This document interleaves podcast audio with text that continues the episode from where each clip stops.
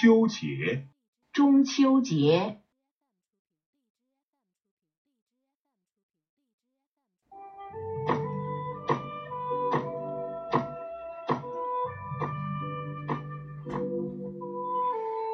The Mid-Autumn Festival, 中秋节, is a festival for families to get together in China. It falls on the 15th day of the 8th lunar month, when the full moon returns to the sky.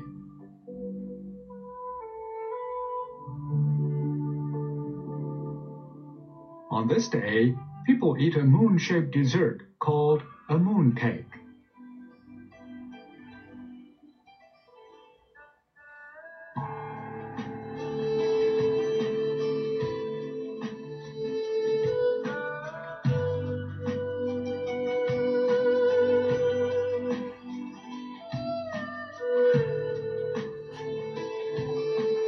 All the family members sit together, eat mooncakes and fresh fruits, and enjoy the sight of the round and bright moon.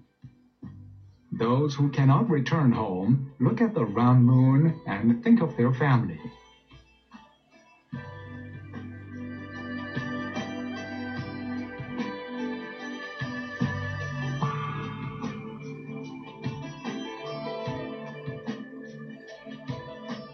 Chinese people all around the world share the same tradition.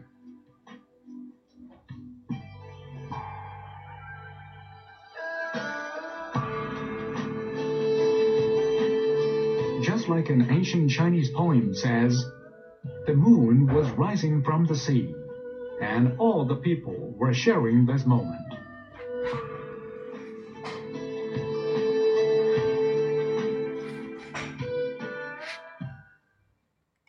Mid-Autumn Festival 中秋节。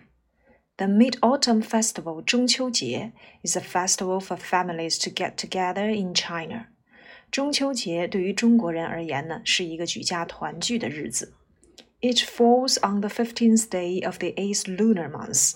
注意啊，我们在讲某一个节日在具体某一天可以使用 fall 这个单词，所以呢，它 在某月的某一天，我们就可以使用 it falls on，因为呢，英语里面表示具体某一天就得用 on 啊，这个动词呢，我们就可以使用 fall。It falls on the fifteenth day of the eighth lunar month，它是在农历八月的啊十五号，也就是这个啊阴历八月十五。When the full moon returns to the sky。 那么这一天呢，恰巧就是月圆的那一天。On this day, people eat a moon-shaped dessert called a mooncake. 在这一天呢，人们会吃如同月亮形状的一种甜点，被叫做月饼。Dessert 甜点，called 过去分词做呃定语的一个用法，相当于一个简化了的定语从句。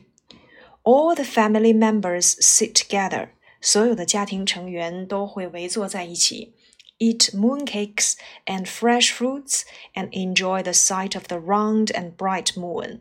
家人们会围坐在一起吃月饼啊，吃水果啊，围坐在一起赏月。那么赏月呢，我们就可以用 enjoy the moon。这里面指的是 enjoy the sight of the round and bright moon，又大又圆的啊月亮。Those who cannot return home look at the round moon and think of their family。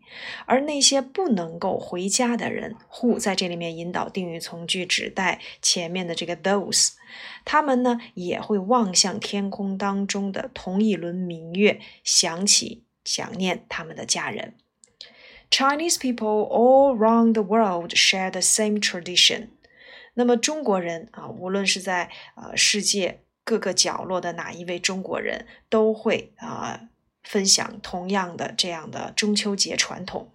Just like an ancient Chinese poem says，如同呢一句古诗里面所提到，The moon was rising from the sea, and all the people were sharing this moment。